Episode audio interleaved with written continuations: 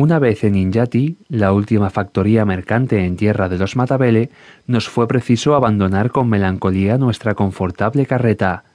De los veinte bueyes que teníamos al salir de Durban, solo quedaban doce. Uno murió de un mordisco de una cobra, tres por falta de agua, otro se extravió en el camino y fue a parar, seguramente, a los corrales del rey Lobengula, las minas del rey Salomón. Durante el siglo XIX, África del Sur vivió en una permanente convulsión como consecuencia del choque de culturas y sociedades entre los hombres de piel blanca y los de piel negra. Desde la fundación de Ciudad del Cabo, un nuevo elemento perturbador entró en liza.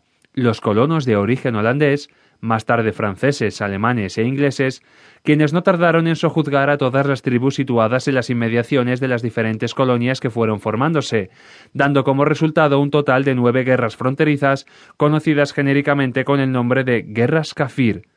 Ni siquiera los poderosos zulúes se vieron ajenos al movimiento expansionista del hombre blanco.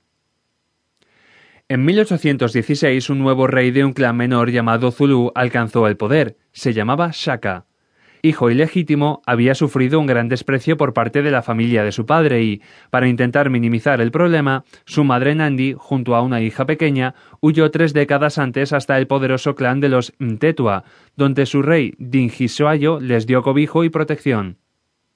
A los 18 años, Shaka se había convertido en un guerrero con un físico poderoso y con la determinación de reclamar el trono Zulu tras la muerte de su padre.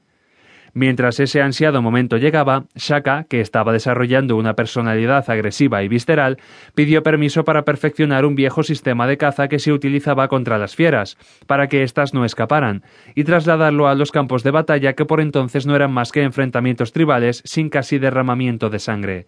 Tras recoger varias puntas de isijulas, las llevó a un herrero con instrucciones para que fabricara con ellas una hoja mucho más grande y ancha que, junto a un mango más corto y resistente, le permitiera usarla a corta distancia.